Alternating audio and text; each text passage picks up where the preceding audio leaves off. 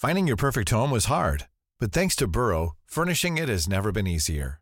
Burrow's easy to assemble modular sofas and sectionals are made from premium, durable materials, including stain and scratch resistant fabrics. So they're not just comfortable and stylish, they're built to last.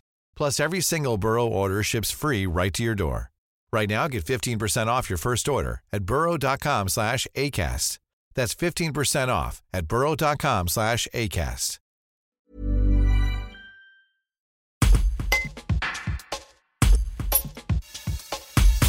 Ce sera la deuxième attraction de ce type au monde. Le parc Walibi-Rhône-Alpes aux avenirs Vérin-Tuélin a annoncé ce jeudi 7 septembre l'ouverture pour le printemps 2024 d'une nouvelle montagne russe.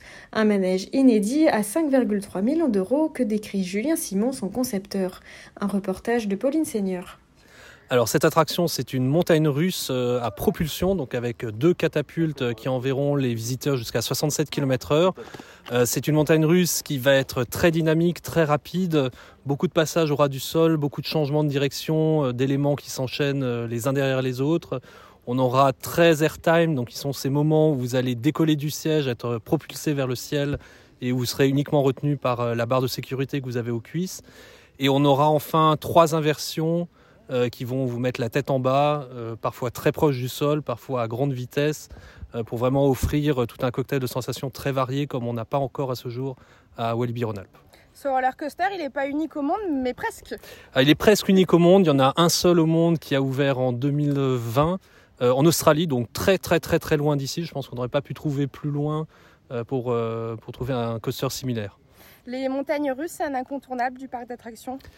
Euh, oui, c'est un incontournable des parcs d'attractions depuis à peu près la création des parcs d'attractions à la fin du 19e euh, siècle.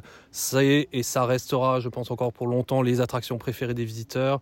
Euh, à la fois pour ceux qui les font parce qu'elles amènent un certain lot de sensations que vous ne pouvez pas trouver ailleurs, même en faisant de la course automobile, du saut en parachute ou je ne sais quelle activité à sensation, mais aussi pour ceux qui, qui n'ont qui n'osent pas monter dessus, qui les regardent uniquement et qui sont euh, toujours fascinés euh, de voir euh, ces fous qui ont osé braver la montagne russe et de se retrouver voilà, la tête en bas, propulsés, aller super vite, etc.